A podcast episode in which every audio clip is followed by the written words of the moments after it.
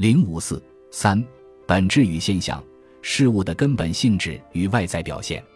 本质与现象是揭示事物内在联系和外在表现及其关系的一对范畴。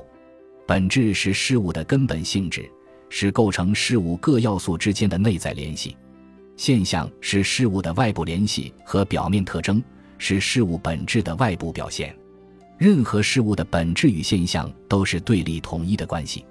本质与现象的关系，本质与现象是相互区别的。首先，现象是个别的、片面的东西，是事物本质的具体表现；而本质则是同类现象中一般的、共同的东西。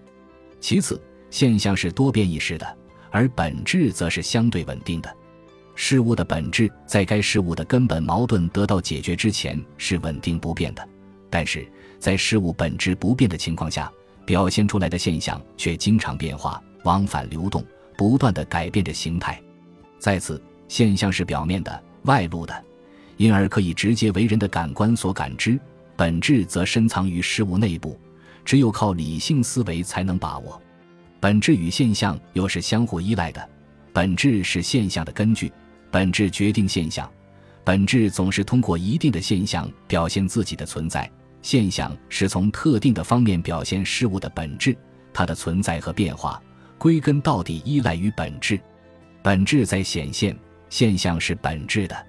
在客观事物中，不表现为现象的本质或者不表现本质的现象都是不存在的。本质又有层次的不同，有初级本质、二级本质等等。人的认识总是由个别进到特殊，再进到一般。相对于个别而言，特殊就是隐藏在个别现象之后的本质。认识由个别进到特殊，也就从现象进到了本质；认识从特殊进一步上升到一般，就由对事物认识的一级本质进到二级本质。人的思想由现象到本质，由所谓初级本质到二级本质，不断深化，以至无穷。现象可区分为真相与假象。初看起来。